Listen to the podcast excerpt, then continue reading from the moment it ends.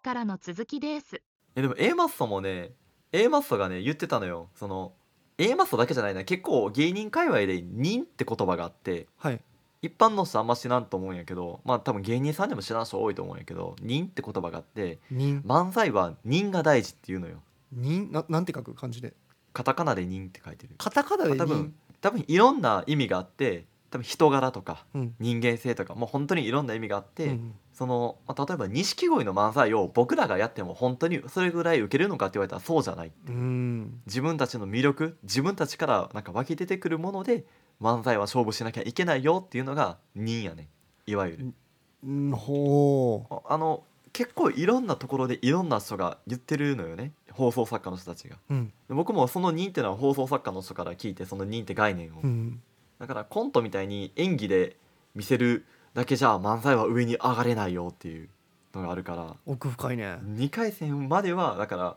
一応突破する道すなんていうの道筋自体は見えたけど、うんその結局人を掘り下げていくっていうのが難しういんおー人ね今までさ意識してないからさ聞いたことなかったよ人なんて言葉、うんやけどインタビューとか聞いてると A マッソも言ってるし令和ロマンも言ってるしみんな言ってんねん意外とだから知らん言葉やからスルーしてただけで結構みんなすげえ意識してやってんだよなと思ってプロのう人って、ーんあなんか調べると歌舞伎の用語っぽいよもともとやっぱ芸能のルーツ的な何かなんじゃないかああなるほどうんまあ多分そっち系から来てるんやろね落語とか歌舞伎とあのか仁義の仁人弁に仁の仁って書くっぽいね漢字で書くならばあそうなの結構カタカナで人表記が多いと思ういやそうみたいやけど元で言うととこのサイトには書いてあるからちょっと正しいかどうか分からへんけど雰囲気とかいや難しいなそのだから一言で言えるもんじゃないなきっとうんだいぶ抽象的な概念やと思ううんいやだから難しいなって相方も m 1 1回戦落ちた日に m 1見てたんやけど終わった後ね m 1 出番終わった後あいつ客席って見ててあすげえと思ったんやけど、はい金払って自分でそれ見た感想は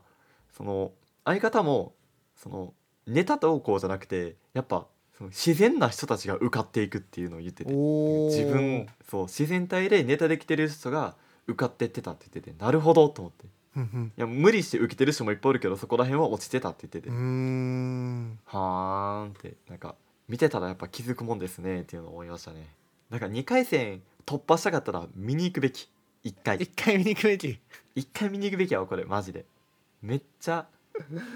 めっちゃ学ぶもの多かったねじゃあもうまた来年の m 1いやてかもう今年の m 1も残りの見れるやつは見ていく感じですかそうね3回戦はチケット速乾で買えなかったんですけど先行販売で終わったらしくてあそうなんいやもうや3回戦からね、えーもうマジで激戦よ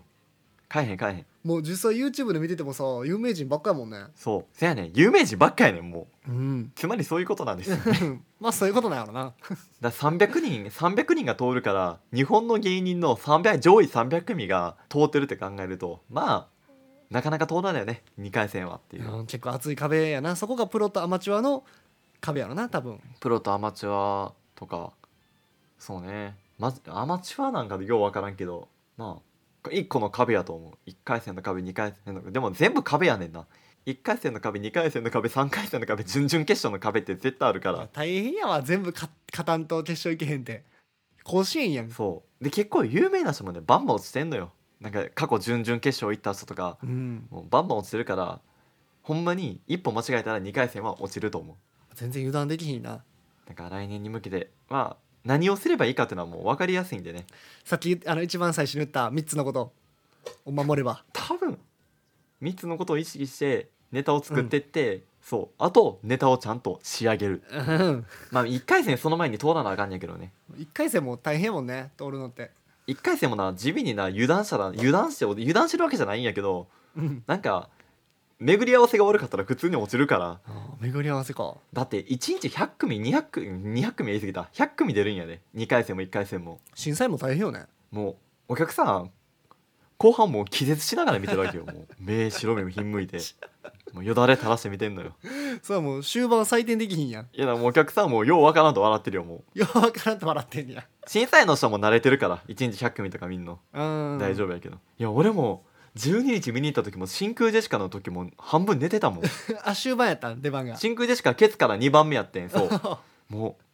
いやもう俺もマジで白目向きながらもう口を大きく開けてねもう見てたわ口大きく開けてなんで開いてんの分からんけど笑ってたんちゃう 閉める力なくなってんねやタフネスがね求められますね m 1見るのはいやーそういうさ大会系ってやたらと長いから終盤大変よなマジいやで鍛えなあかんあ るわあとちょっと面白いのがな人気芸人が出た後ー、ね、うん、女の子がすごい距離で出ていくのもちょっと俺面白かった今回切ないな m 1 2回戦初めて見に説明例えば真空ジェシカの時とかは露骨やったなあとハイティーンズで終わりやねんその次のコンビうんその時ハイティーンズうんハイティーンズっていうコンビがやってもう終わりやのに真空ジェシカ見終わった瞬間に何人かな10人ぐらいの女の子がもうババって立ってダダダダダダって走ってもう会場から出てってまあ出待ちやろね出待ちかハイティーンズの気持ち考えろよってなんかちょっと良くないなそのうーん出待ちしたい気持ちはわかるがまあ、でも結構ね多いよ大体各ブロックの最後に有名芸人が配置されてんのようん A ブロックの最後にもう吉本の売れっ子 B グループの最後になんか他事務所の売れっ子みたいな感じでうんあって大体もうその人が終わったらもうその子のファンはもう一瞬で消えていくねへえいやもうすごいよ最後まで見てるやつなんかもう変な人しかおらんだから朝から晩まで審査員とな同じ時間金払っておるっていう 変な人やなそう帰るタイミング見失った人と変なお笑いオタクしかおらんマジでいやーだから結局まあ人気っていうのも大事なんやなと思いますねそういう面ではお客さん多ければね受け量増えるから物理的に、まあやっぱ人気は大事やろうけどただ人気になるっていうのは面白くないと厳しいんじゃないですか、まあまあまあまあそうやね めっちゃそう やわいやでも相互やなどうなんやろな面白くてもいいなそうやな面白いは前提としてあってそっから人気あるか人気ないかやねんうなーんきっとなんかさ中学高校みたいなさイケイケの運動部が受けるみたいな世界ではないあでもちょっとちょちょっとあると思うあの受けすぎやなってのはあるあちょっとあるんや人によったらいへや正直フランツは面白かったんやけどちょっと人気でちょっと受けすぎた感じもちょっとした見てていあーやもうゲラゲラ笑ってたよ僕もゲラゲラ笑ってたけどあこんなに受けるんやっていう他の人たちに比べて異常に受けたのよねフランツがうんでで別に前の人たちもあの、まあ、フランスの同じって言ったらあれやけどまあ面白かったよ十分やけど全然知らん人やったからあんま受けてなかったくてフランスはもうまあ同じぐらい面白いって言ったらちょっとまあいろんな人に失礼やけどでもまあ大体差はないのよ面白さにやけど尋常じゃないけど受けたからうーんあーちょっと人気先行して受けてんなーっていう感じがしたね見ててでもなんか今パッと思ったのはさこうフランツみたいなちょっと変人なキャラがあるまあ真空ジェシカとかもそうやと思うけど変人なキャラがあるのって、うんそれをこの見てる側がさあこの人はこういう変わった人なんやっていうのを認識した上で見るからめっちゃ面白いやんか、うんうんうんうんだからもしそういう同じようなスタイルでさ初見のコンビが来たら結構ポカンとしちゃうかもしれないつかみでめっちゃちゃんと紹介してくれへんといやかなり差はあると思うなあると思うあると思うめちゃめちゃあると思うやっぱあるよそうなぶっちゃけ真空ジェシカのネタ俺もう半分記憶なかったからその頃にはもうちょっと疲れすぎてあんま覚えてないんやけどなんかえげつない受けてんな受けてんなと思ってんもう白目向いてるから何が起こってんのかわからんもんけなどなんかもうわみんなの笑い声と聞こえてくるし俺のまあ俺もなんか笑ってるから多分おなんか多分おもろいんやろみたいな感じででこ後半になってくるともう真空ジェシカとかやったらもう m 1決勝行ってるからさもう免罪符があるっていうかなんかおもんなくても笑ってもセーフみたいな感じあるやんなるほどだからもうようわからんとみんな笑ってんちゃうかなっていう説を推してるあーまああるかやるかもしれんなそういうのもあるから審査員は受け量で評価してないんやと思うねなるほどだから割と露骨に技術力の差とかで差が生まれてくるのが m 1 2回戦なんでまあ m 1 2回戦出ようと思ってる人とか来年も2回戦突破したいなと思ってる人はなかなか必要ですね結構多くの面白い人が何年か連続で2回戦敗退してて何年後かに3回戦突破みたいなのはよくあるパターンやからうーんそうそう諦めずに挑戦した方がいいと思います。 わからんというね10年連続1回戦落ちた子はちょっと考えた方がいいかもしれんけど3年連続2回戦とかやったら結構粘った方がいいと思うな俺はまだいけるまだいけるな、まだいけると思う、5年連続1回戦はちょっと考えた方がいいと思うけ ど5連続2回戦はまだいけると思って頑張れると思うやっぱあの周囲にもいるあのお笑い仲間の周囲にもそういうもう長年1回戦2回戦というのはいやちょ僕の周りになんかほとんど1回戦で落ちちゃ ったあんま大きい声で言えへんなじゃあなんかじゃあ地下ライブで僕らより受けてんのに普通に落ちたからななんなんやろうなと思ってう、んまあ普通に運悪かったからと思ってる俺はあーさっき言ってた巡り合わせとかわからんわからん僕はその人たちの中やったら自分がおもろいと思いながらやってるから結局それは大事やなあの思いとしてはからまあまあ僕らが上がってその人たちが1回戦に落ちてるのはそれが表面化しただけみたいなことも思えてしまうんやけどでも実際お客さんの評価は力ライブではその人たちの方が上やから何とも言えへんね確かにね場所場所が変われば全然上下関係はすぐに変わるかそらうだからまあどっちがおもろいっていうよりかはなんかほんまに巡り合わせやと思うなうん巡り合わせやな巡り合わせやうしん、 m 1に向いているネタなのかあの技術の技術のスタイルが m 1に抜いてるのかっていうそれはあると思う m 1に向いてるネタなのかっていうのもあると思うね、うんまあでも2回戦行った人はでも僕らよりほんまにめっちゃ格上やなと思った人が2回戦行ってるイメージだったわほんまにだかおおら俺らラッキーやったのよ1回戦通ったのきっとなるほどめっちゃ格上やなと思う人が2回戦に行ってるからだから自分も一段ステップアップしたというね、ことですかねあそうねまあたまたまやと思うけど、今回1回戦突破できたのだからそんなにあのせなんていうの高飛車にならずちょっとマジで1回戦を突破できるネタを1個作って2回戦を突破できるネタを1個作ってっていうのをもうやっていくしかないと思う順順々とおいいね結構ちゃんと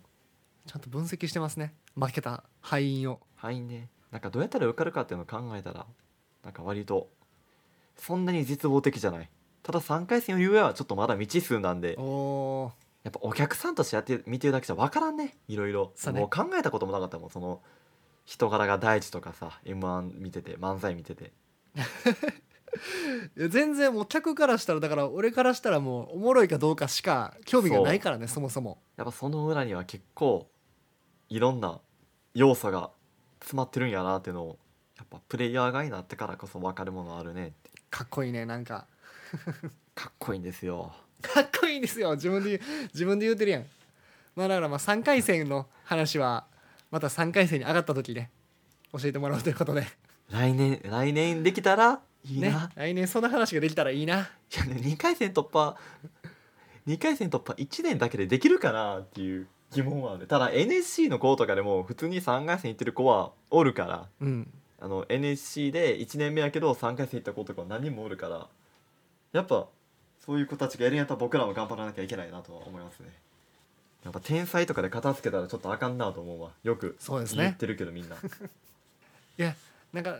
えー天才って言っちゃうとその裏にある努力を無視しちゃってるよなその評価ってまあ確かに天才感はあるんやけど、まあ、才能とかもあるんやけどうんそうね結局なんかパフォーマンス能力が異常に高いとかきっちゃ綺麗にまとまってるとかやっぱちゃんと考えればあるんでねうんうん漠然と天才で片付けるとまずいなと思いますねそうよね実際ね m 1の決勝に行くような人たちでさこうノリで面白い人は一人もおらんもんなねせやねめめっちゃ考えてやってんねみんな多分 m 1決勝まで行ってる人え考えて考えて一周回って考えて決勝まで行ってると思うなさすがにうんね一朝一夕じゃうまくいかない道のりは長さやねこれからもそうねなんか軽々しく今年の目標は3回戦突破やみたいに言ってたけど軽々しかったねさすがにちょっとほんまに2回戦見に行ってみんなの技術の高さにびっくりしてちょっとひるんだもんねあ僕らはこの人たちと対等に面白くないと3回戦までいけへんねやと思って、ん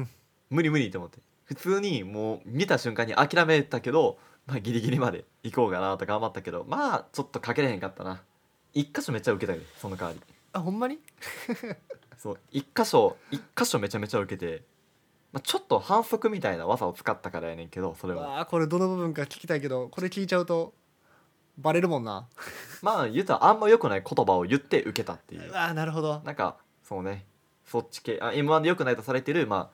あなんていうん m 1で良くないとよく言われてるのはなんか下ネタとか宗教ネタとかなんかあのデートの会話でしたらあかんこととかは基本的にあのテレビ向けじゃないからあかんよみたいなのだから人を人をいじるとかそういうのとかはあんま人移住とか、まあ、宗教の話見た目デーとかトの話とかはもう基本的にあそう見た目とかまあよくない からデデートの話はいいやろあじゃあデートとかでもほらあかん話あるやんデートでしたらあかん話やなそういうのあかんって言われてて僕らは一箇所それを使ってそれがもうやっぱ急に来たからもう見てる人も予想外やったからもうダゴンっていうああもうこれはさすがに気持ちいいと思ってもうあかんやん癖なってるやん反則するの反則技ただシンプル大喜利はめっちゃ滑ったっていうのまあ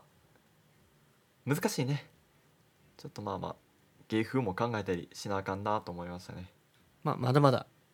まだまだありますからね回数は伸びしろということで伸びしろということで というね反省と言い訳と今後の展望でした以上今後の展望少ないな今後の展望来年は3回戦突破、えー、3回戦までを目標に頑張りますまああと15年以内にあ来年3回戦突破にしよっかな来年3回戦突破熱いなも目標にしたいなちょっといいねえ僕の傾向としてなんかと目標にしたものの一歩手前で落ちるっていうのがよくあるんでうんうんえじゃあ決勝を目標にしたら準決勝までいけるんかいやでもこういうのは遠すぎる目標はぼやけちゃって分からんくなるっていうオッケーあの3回戦突破を目標に遠すぎず若干非現実的な感じもするけど8年後ぐらいに決勝ねえあもうもう霜降り明星みたいになんか結成5年目若き新生霜降り明星みたいな感じでいきたいよいやでもさそういやもう気持ちはわかるけど最近はもう10年ぐらい耐え耐え続けるのが当たり前になりつつなってない当たり前マジでレベル高なりすぎたマジでねえ芸歴10年とかもうゴロザラよザラみんなザラよねいやオードリーが結構好きやねんけどさそのオードリーはうん俺たちは8年間ずっと地下にいたぜみたいなやってたけどもう今やったら8年なんてザラじゃないそうねなんか昔の m 1は10年以内っていう縛りがあってそうねやってたからあるけど15年の縛りになったせいでシンプルに10年超えたやつってめっちゃおもろいのよさすがにな10年超えて残ってるやつっておもろいのよさすがに当たり前やけ どでそれを1年目とか2年目とか勝てるなんてことはまあないのたまにおるよたまにおるけどまあないのよねうーほんんまにでしかも結成年がさあの m 1の出場条件やからまあ錦鯉はすげえこすごいけどああいう例も出るやんかそうね錦鯉も実質芸歴30年ぐらいやってるからねあの時点でうんだから結構えでもやっぱコンビ変わると結構内容とかもやり方も変わるからあーでもやっぱ積み重ねもある か、うんだって霜降り明星だってさ結成何年って言ってるけど結局ハイスクール漫才で高校でずっとお笑いやってたわけやしそうね真空ジェシカも大学でお笑い4年やってたわけやしまあまあそういうの考えるとまあ下積みプラス真空ジェシカ何年目ぐらいでいたん6年7年8年ぐらいでいたんかなって考えるとまあ芸歴10年目ぐらいでいったって考えたらまあ妥当なのかなとは思うななるほどなだから早く始めた方がいいお笑いやりたいかったらほんまにもし聞いてるねいやも聞いうてちるび人っでこ漫才師とかもうマジで いや面白かったのよ僕が行った日さあうんこれ言ったらもうバレるけど、うん行った日どの時間でどの段階か分かるんやけど、はい あのもう楽屋にさ5歳の子供と60歳のおばあちゃんがおったんやん かで5歳同士うのん多分5歳と7歳のコンビみたいなんと60歳ぐらいのおばあちゃんのコンビやってん、うんだからたまたま一緒になったんやけどあすごいなと思ってすげえな そう面白かったよおばちゃんたちけてずっと世間話してるだけでそのまま舞台で上がってったからかっこええってなんかもうプロやんそれ で舞台終わってさ戻ってきたらさ子供たちと話せんねやんか「え君たち何歳、えー、5歳で芸人やってんの偉いね」って言ってもおばあちゃんた 偉ちいかでも子供たちも「うんうん」みたいな感じであ子供かわたいちいもうんうん」なんか舞台立ってった しかわ「いい何いそれ」って何それ」ってやでもそのままねあすあごいのよちっちゃい5歳の子がプロになっていくとしたらもう強敵よなめちゃくちゃそうよ芸歴15年の段階で1年目とかありえるわけやから実質だって安代智子やん まあでもどどうなんやろなそのちっちゃい頃のなんていうんなんていうん技術の習得量と20代の技術の習得量ってやっぱかなり差あると思う からまあそれはちょっとあるけどそこらへん何とも言えんでけどもほら前田前田やん前田前田俳優やしな今あそうなんやまあでも、まあ、高校生ぐらいのなんていうん思春期ぐらいから始めてとけば結構アドバンテージにはなるんじゃないかなと思うないやそれはそうやと思うわいやでもこのねポッドキャスト10代の人が聞いてるっぽいんよねどうやらじゃあちょっとくすぶってる人たちまずはラジオのハガキ職人から始めて その次にちょっとハイスクール漫才出てみてみたいな感じでいくべきやすと思ごいいます、なね、ちょっとちょっと古風な芸人やけどありやな今逆にそっから始めんのいきなり TikTok やったら黒歴史になっちゃう確かにないやマジ10代で TikTok 行ってる人はほんまに尊敬するたまにおるけどあれで頑張れるのはすごいことよほんまにすごいと思あデジタルタトゥーやでマジでそれで頑張れてんねやから芸人はなれるわ確かにその人たち よう考えたなすうごいでよ、ねもまあおすすめははがき職人からはがき職人で大喜利力鍛えていくのが割と賢明な判断だと僕はっていうのも今日紹介する人もそういう人やからですおつながりなるほどこのままつないでいくのねまああと、はいはがき職人になりたい方がいたら、お便りフォームが概要欄にありますんでそっちから何か別にはがき職人じゃないけどそのやつ何もテーマないから大喜利募集もボケられへんけしどてないしね大喜利募集してないから